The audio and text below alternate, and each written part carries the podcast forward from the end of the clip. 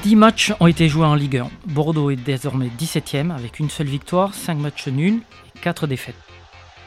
Les Girondins ont marqué 12 buts, en ont encaissé 21, ce qui fait d'eux la 18e défense de Ligue 1 et la 14e attaque.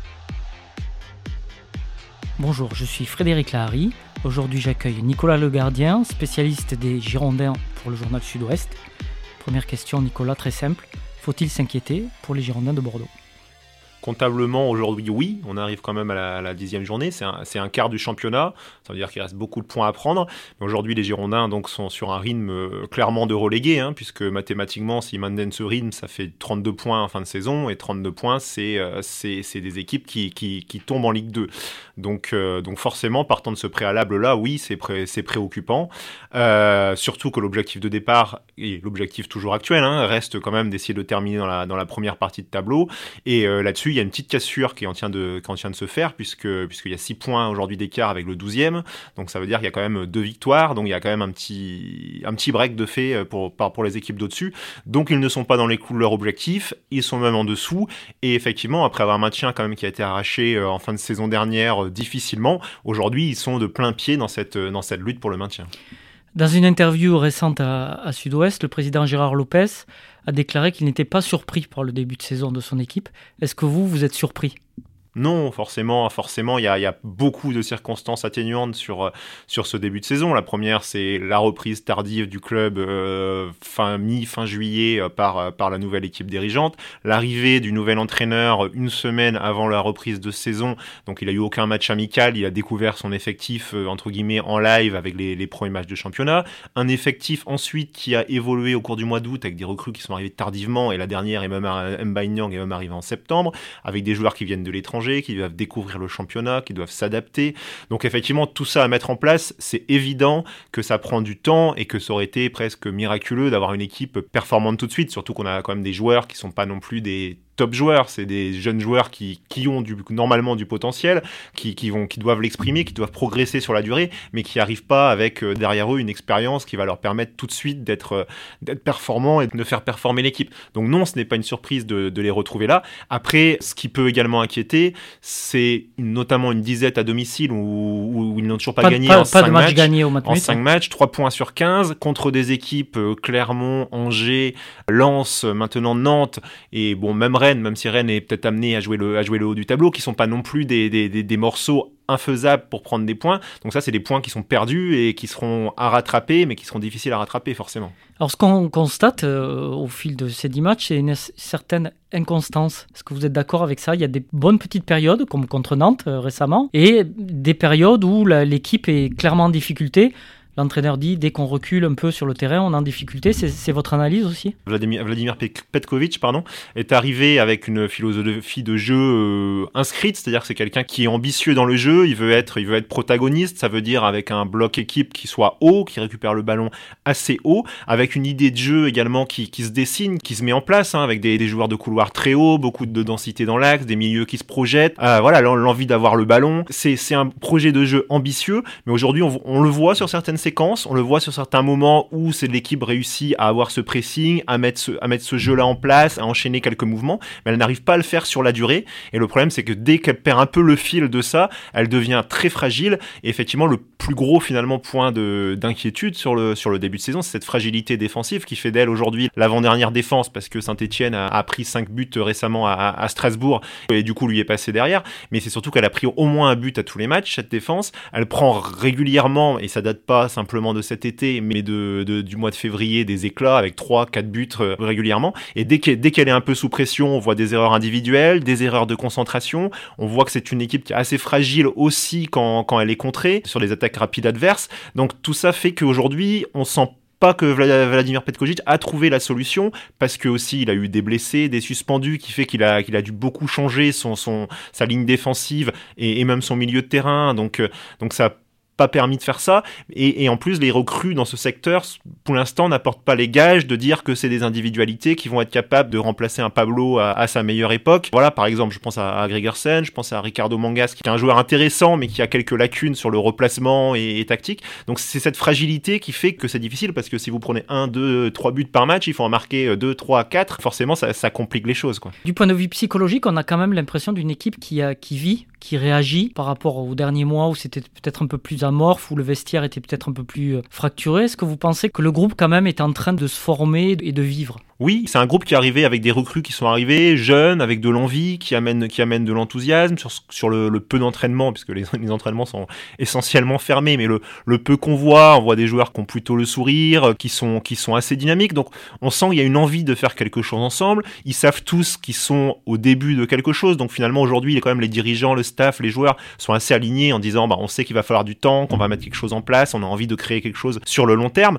Maintenant, tout ça, euh, on sait comment est le football, ça va se jouer également au résultat. Aujourd'hui, il n'y a pas de panique euh, à bord parce que l'équipe, malgré son mauvais début de saison, est toujours hors de la zone rouge, c'est-à-dire qu'il y en a qu'on fait, qu'on fait pire, euh, parce que on n'est que à la dixième journée, parce que dans les, dans, les, dans les semaines à venir, ils vont affronter des équipes de deuxième partie de tableau qui semblent plus à leur portée. Mais effectivement, si jamais forcément ça se passe mal contre ces équipes-là, c'est là qu'on va vraiment juger la cohésion, la force de caractère de cette équipe, puisque là c'est le début de saison, c'est voilà. Donc de l'enthousiasme, il y en a, on sent de l'envie, on sent des joueurs qui, sont, qui font des efforts, qui font les courses, on sent une ambiance euh, intéressante. Maintenant, c'est sûr que les, les, les, prochaines semaines vont être intéressantes.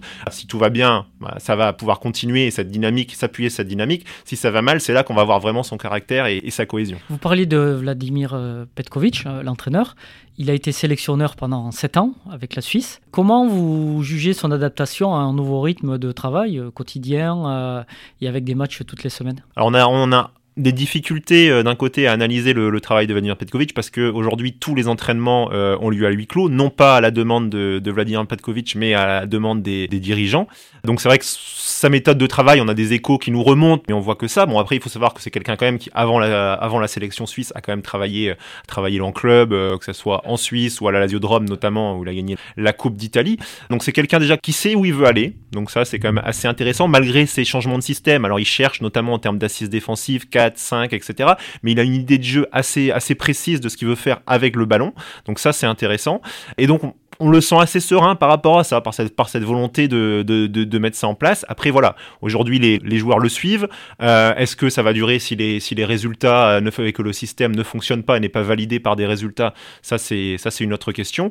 Après, c'est vrai qu'il est vraiment sur de la construction. Il correspond finalement à ce que Gérard Lopez et Anne-Mar Lopez disent, c'est-à-dire qu'ils veulent une construction sur un, deux, trois ans, euh, pas juste sur, sur deux mois. Et il est vraiment là-dedans. Autant à Jean-Louis Gasset l'année dernière, et il l'assumait, nous disait, eh ben, moi, ce qui m'intéresse, c'est le match de samedi parce que voilà, je veux être performant samedi et il était capable de voilà de s'adapter à l'adversaire et de réfléchir. Autant là, Vladimir Petkovic est dans une volonté de construire une équipe, une identité de jeu et voilà sur euh, sur du long terme. Il est entre, pour résumer ou caricaturer, il est entre Jean-Louis Gasset et Paolo Souza. Paolo Souza qui avait une philosophie vraiment très arrêtée, Jean-Louis Gasset qui s'adaptait, Vladimir Petkovic il fait un peu les deux. Il, il, a un fil conducteur, mais de temps en temps, il s'adapte aussi parce qu'il a des blessés, parce qu'il faut s'adapter aussi à l'adversaire. Il est, il est entre les deux, c'est votre sentiment aussi? Tout à fait, c'est ça. C'est-à-dire qu'il a, il point commun avec Paulo Souza cette idée d'avoir vraiment une, philosophie de jeu, une animation qu'il a en tête et qu'il essaye de mettre en place. Et à partir de là, après, en termes de système, d'organisation, il s'adapte aussi en fonction des, bah, aléas de la saison, des joueurs qu'il a. Là où Paulo Souza est vraiment un système pour le coup euh, quasi immuable, un système assez compliqué en plus avec, avec, euh, avec des compensations que certains joueurs avaient eu du mal à digérer. Là, il a un peu plus, un peu plus souple, il n'est pas arrêté sur une organisation précise. Par contre, sur, euh, sur l'animation en elle-même, il, il sait ce qu'il veut faire et ça se rapproche assez de, de, de ce côté de, de, Paulo Souza, de vouloir être protagoniste, de jouer haut, euh, voilà, avec beaucoup de densité également dans l'axe. Est-ce qu'il y a des joueurs qui vous ont plu particulièrement dans ce début de saison? Ça a été irrégulier, on a eu un Yacine Ali qui, qui a eu du mal à partir, qui a eu euh, deux, trois bons matchs vraiment excellents et qui, qui, est retombé un petit peu. Et qui, était, qui était aussi dans un transfert possible au au Milan AC, Tout à fait. qui s'est concrétisé. Euh, donc c'était son mois d'août. Euh, voilà. Après, il a, il, a bien réagi. Sur les deux derniers matchs, c'est un peu plus compliqué. Donc peut-être qu'est-ce qu'il a un, petit coup de barre? Est-ce que aussi, bah, les équipes font marcher la vidéo, hein, donc ils savent que ce que, que Yacine Ali est une pièce importante de cette équipe dans, dans la construction. Donc, donc effectivement, et on l'a vu avec Nantes, qui s'est qui s'est notamment adapté pour réduire son influence après après 20 minutes de jeu. Bah, les équipes sont, sont le cible clairement. Après, donc parmi les tous les nouveaux joueurs qui sont arrivés, il y a, il y a celui qui est qui est sorti le plus du lot, c'est Junior Onana, qui finalement n'était pas celui qu'on attendait le plus et qui, euh, dès ses premières apparitions, a apporté ben, à la fois de l'impact physique qui manquait énormément à cette équipe au milieu, mais aussi du volume de jeu et une vraie personnalité, parce que comme Yassine Adli, il a une vraie personnalité, il se cache pas, il, vient demander les ballons, euh, il distribue, et euh, donc voilà, donc c'est vraiment un joueur intéressant. Après, il a eu une blessure qu'il a un peu arrêté et maintenant il faut falloir qu'il retrouve, qu'il retrouve le rythme, et la question c'est est-ce qu'il va confirmer sur la durée? Après, pour ce qui est des autres recrues, on a Wang Bijou forcément qui également est un, joueur majeur de ce début de saison. Hein. Il en a déjà 4 buts, il était déjà meilleur buteur l'année dernière. Avec ses forces euh, et, ses faiblesses, j'ai envie de dire que ses faiblesses, on les, voit, on les voit de moins en moins. On voit de plus en plus ses forces, c'est-à-dire sa mobilité, et, il est de plus, plus en plus efficace euh, sur les derniers mètres. Et voilà, après sur les, sur les, sur les recrues, pour l'instant, c'est vraiment coup-ci, coup-ça, euh, à part Junior Onana, éventuellement Timothée Pembele, mais, mais qui a un poste qu'il découvre de, de. qui est un peu baladé, qui est un peu baladé côté droit. Côté droit ou en piston, un défenseur, et on sent que Vladimir Petkovic on fait plus un joueur offensif qu'un joueur défensif et quand il veut se rassurer défensivement il a tendance à mettre plutôt ben, euh, comme, contre Nantes, mm. euh, comme contre Nantes et Nock Quateng sur, sur le poste de latéral droit. Mais après pour les autres recrues oui voilà ça, prend du temps parce qu'il découvre ce championnat parce qu'il découvre ce contexte bordelais. Euh, voilà après la déception pour l'instant c'est vrai que c'est Fran Sergio puisque c'est un joueur qu'on attendait beaucoup par l'investissement fait par le club puisque c'est quand même la recrue sur lequel le club a le plus misé à l'intersaison parce que lui a 30 ans parce qu'il devait devenir un leader du milieu parce qu'il était capitaine à Braga, qui est une équipe qui joue quand même le haut du tableau. Oui, c'est un joueur référencé. Hein, et euh. la Ligue Europa euh, régulièrement. Donc, euh, donc voilà, on espérait vraiment qu'il amène quelque chose au milieu. Finalement, ce qu'amène un peu Junior Onana, hein, de la personnalité, de, de l'expérience, et qu'il devienne un leader de cette équipe, aussi en, termes de leader de vestiaire. Et aujourd'hui, il est en grosse difficulté parce qu'il a du mal à se mettre au rythme de la Ligue 1.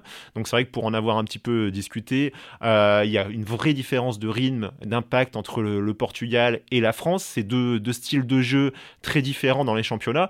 Et c'est vrai qu'il a l'habitude d'avoir plus de temps pour jouer, d'avoir moins de, moins de, pression que, la Ligue 1, où aujourd'hui les équipes, ben, dès que vous avez le ballon, vous, êtes vite harcelé, euh, les transitions sont extrêmement rapides adverses, et pour l'instant il a du mal à trouver, euh, donc c'est la vraie déception. Après pour ce qui est par exemple d'Albert Ellis ou Mbaye Nyang, euh, qui ont eu des pépins divers, parce que Albert Ellis il s'est blessé au mois de juillet, et donc il avait toute une préparation, se remettre de sa blessure, une préparation à faire. Mbaye Nyang qui lui n'a pas joué de vrais matchs de compétition depuis janvier, bon il faut du temps, ils viennent de, ils viennent de reprendre jouer, donc c'est difficile de c'est difficile de, de, voir sur la durée.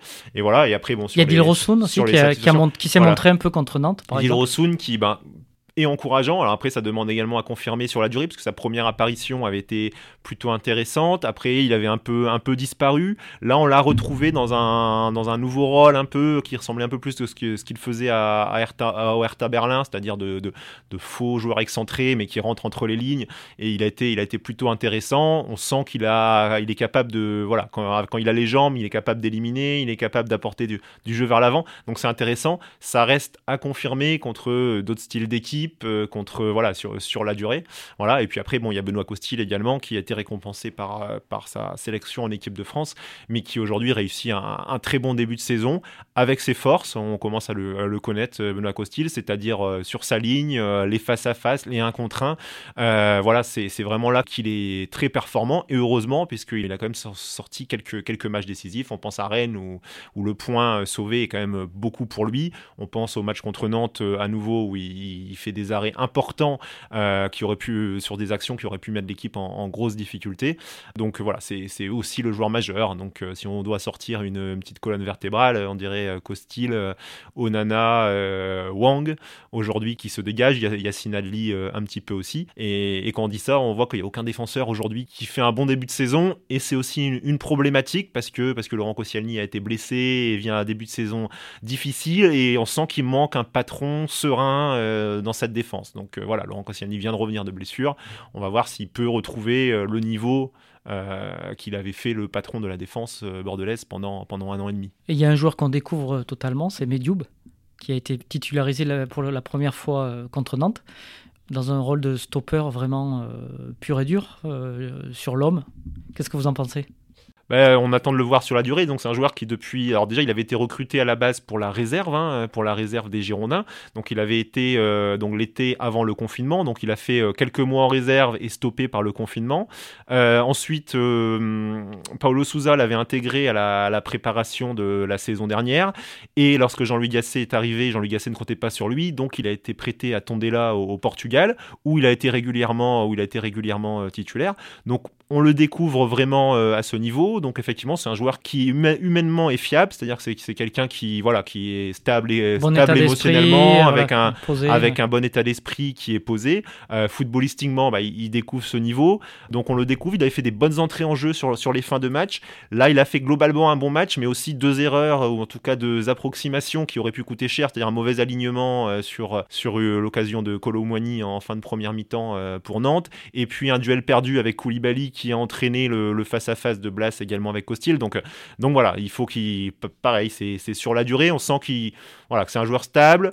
Euh, il, a, il, a, il a des qualités, des qualités de duel. Euh, dans la relance, il a fait, il a fait simple, mais, mais, plutôt propre, pas d'erreur de relance. voilà, il était dans, le, dans, ce qui, dans ce qui était demandé. Mais il y a encore voilà, ces, ces, ces moments où effectivement bah, l'équipe s'est retrouvée sous pression. Et bien, il y a ce duel perdu. Et, c'est un problème pas que pour lui. Gregersen, ça a été la même chose. Mangas, c'est la même chose. Même Laurent Koscielny est, est en difficulté. Donc c'est vrai que là, il faut, faut vraiment à ce niveau-là que, que collectivement en, termes d'organisation défensive, c'est presque mieux, donc, euh, donc ça avance, mais qu'aussi qu'individuellement, bah, les joueurs soient plus dominants, mais plus dominants de la première à la 90e minute, et pas avec ces, petits trous d'air, ces petites sautes de concentration, parce que, parce que l'équipe le paye euh, pas complètement cash parce qu'il y a Benoît Costil, mais concède beaucoup d'occasions. Si on élargit un peu euh, autour du terrain, ce qu'on peut remarquer, c'est que l'environnement est apaisé aussi depuis le début de la saison. C'est quand même important quand une équipe est 17e ou 16e, les supporters sont plutôt présents, on sent que ça, ça l'harmonie revient un petit peu euh, avec les composantes du club. Est-ce que, est que vous, l'avez remarqué vous aussi? Bah, Disons que le, club, hein, dans son ensemble et euh, effectivement son, entourage, a fini quand même la, saison dernière euh, complètement sur épuisé, les nerfs. sur les nerfs et épuisé, puisque puisque c'était pas que la saison dernière, hein, c'était les trois saisons précédentes entre les problèmes financiers, les conflits, l'incertitude du retrait de King Street, les résultats sportifs qui n'étaient pas bons, les problèmes les problèmes dans le vestiaire. Tout le monde a vraiment fini épuisé. Donc c'est vrai que que, Gérard Lopez est arrivé là-dessus et il a su ben, en jouer parce que avec un discours positif, parce qu'il connaît le fonctionnement d'un club de football. Donc, euh, donc voilà, avec un discours avec une certaine humilité aussi, c'est-à-dire que à la fois de l'ambition de dire oui, on a envie de, de, ramener les Girondins aux places européennes, mais de l'humilité en disant bah oui, on va pas le faire tout de suite, euh, il, va, il va falloir du temps, euh, va bosser. voilà, donc il, a ramené ce discours que tout le monde avait envie, envie d'attendre aussi. Il s'est rapproché tout de suite des ultras, voilà, qui avec qui il a créé un lien déjà costaud. Donc, euh, donc tout ça fait qu'il a, bon, il a bien pris le problème. Il a récupéré un club épuisé qui attendait ça et il a su finalement rassurer, donner un cap. Et, voilà, donc, donc qui fait qu'effectivement le, l'entourage pour l'instant, suit malgré les difficultés, puisqu'il faut quand même se remettre dans le contexte. Euh, bah, un, un, début de saison euh, aussi mauvais, euh, il faut remonter à 2011-2012 et donc l'arrivée de Francis Gillot pour avoir, pour avoir le même temps de passage après 10 journées. Mais ça n'avait pas, duré, ça pas duré longtemps, parce que Bordeaux est fini, il va européen. il, avait redressé, il avait redressé la barre petit à petit avant Noël et surtout après Noël et après le mercato. Avec le mercato, avec Mariano et. pour parler du contexte général, les... le contexte n'est pas du tout le même, c'est-à-dire que la, la, pression était tout autre et entre guillemets, il y avait, déjà une crise. Aujourd'hui, on ne peut pas dire qu'il y a une crise qui se, qui, se, qui se déclenche, puisque tout le monde était finalement conscient qu'il fallait du temps. L'équipe n'est pas encore relégable tout le monde est d'accord pour dire que individuellement et collectivement, il y a une marge de progression. Donc ça laisse, ça laisse des raisons d'espérer que l'équipe avance. Si je compare par exemple avec une équipe comme Brest, voire Saint-Etienne, qui sont derrière les Girondins, aujourd'hui Brest et Saint-Etienne, c'est des équipes qui, notamment pour raisons économiques, mais n'ont pas pu recruter euh, au mercato d'été, donc se sont presque affaiblis par rapport à une deuxième partie de saison dernière, où ils étaient déjà en grosse difficulté. Et finalement, ils confirment leur, leur grosse difficulté de fin de saison dernière. Ils sont sur une mauvaise dynamique, avec un effectif qui n'a pas changé et dont on voit plus trop comment, au bout de 8 mois de difficulté, ils vont réussir à les faire progresser. donc, donc voilà, les Girondins, il y a beaucoup de joueurs qui viennent d'arriver, il y a un effectif neuf, il y a des choses à mettre en place. Donc, il y a, quand même une dynamique qu'on se dit qui peut être plus positive si tout va bien que, ces clubs-là. Donc pour, terminer sur une note un peu plus optimiste, vous pensez que les, les Girondins ont clairement les moyens de se maintenir, ça c'est le, minimum vital, voire un, petit peu mieux, euh, voire au-dessus de la 15e, 14e, comment, comment vous voyez la suite, même si c'est très difficile à, prévoir toujours. Pour se maintenir, euh, on, va, on, va, on va être optimiste et on va dire D'abord qu'il y a certaines équipes qui semblent plus fragiles et avoir moins intrinsèquement de, marge de progression et de potentiel que les Girondins, et que ça doit pouvoir leur, leur, leur permettre de finir au-dessus de la, de la 18e place si aucune crise ne se déclenche parce qu'il y aurait une série de mauvais résultats qui, qui déstabiliserait l'ensemble. S'ils réussissent finalement à garder une certaine stabilité et un cap, ils, doivent pouvoir se maintenir, euh, si ce n'est sans frayeur, au moins ils doivent pouvoir se, se maintenir. Pour aller chercher plus haut, bah la question c'est est-ce que effectivement bah, la mayonnaise va vraiment vraiment prendre? Est-ce que ben, les séquences intéressantes qu'on a vues, ils vont être capables de les répéter sur un match? Est-ce qu'ils vont trouver cette stabilité défensive collectif et individuel qui va leur permettre effectivement bah, d'arrêter l'hémorragie? Parce que tant qu'ils prennent autant de buts de toute façon ils pourront pas aller voir plus haut. Donc là par contre ça il y a beaucoup plus d'interrogations et c'est beaucoup plus incertain. Après voilà pour la lutte pour le maintien la, fin de la phase allée ils vont, ils vont jouer quand même des équipes de sur les 9 matchs qui restent à, ce jour sur la fin de la phase allée il y a 6 qui sont classés euh, au-delà de la 11e place donc ils vont jouer euh, des équipes de bas de tableau donc là il va falloir prendre des points pour se mettre à l'abri par rapport au maintien et après on verra si éventuellement ils peuvent faire mieux mais voilà, aujourd'hui, aujourd'hui c'est une équipe qui joue le maintien. Clairement, aujourd'hui, euh, voilà, elle joue le maintien. Et si elle prend des points là d'ici d'ici Noël, qui lui permet bah, d'aller voir plus haut, peut-être que l'objectif de première moitié de tableau reviendra. Mais mais mais à l'heure actuelle, euh, ça semble quand même ambitieux de dire que qu'ils vont aller chercher une place dans les 10 premiers. Pour être clair, le temps de passage, c'est 19-20 points à la trêve on va dire, pour être à peu près dans les clous du, maintien. Donc sur les 9 derniers matchs, il faut qu'ils en prennent au moins 10. Euh, il faut qu'ils accélèrent un petit peu quand même. Là, ils en ont pris euh, ah bah, moins, moins d'un par match, donc il faut qu'ils accélèrent. il y a un moment, il faut, il faut engranger, ça c'est mm. sûr. Il y a un moment, il va falloir, il va falloir enclencher le, le, compteur points. Et euh, effectivement, et c'est vrai que pour enclencher ce compteur de points, il faut aussi être efficace offensivement elle l'est pas complètement, mais mais il y a quelque chose et elle marque quand même des buts et surtout et surtout défensivement, c'est-à-dire que tant qu'elle prend tant de buts, ça va être difficile de gagner des matchs et si vous gagnez pas des matchs, eh bien vous prenez pas de points parce qu'on on le voit avec les matchs nuls, ça vous fait pas avancer beaucoup. Hein. Merci beaucoup Nicolas pour toutes ces précisions, c'était très très intéressant. On va continuer évidemment de suivre la, saison des Girondins de, très près. Merci aussi à vous, euh, auditeurs, pour votre écoute et votre fidélité. Si vous avez aimé cet épisode, n'hésitez pas à nous le dire et à le partager autour de vous. Vos retours et suggestions nous seront très précieux. Et pour ne rien manquer du Sportcast, abonnez-vous sur Spotify, Apple Podcast, Google Podcast ou sur votre plateforme d'écoute habituelle. On se retrouve dans 15 jours pour un nouvel épisode du Sportcast. D'ici là, portez-vous bien.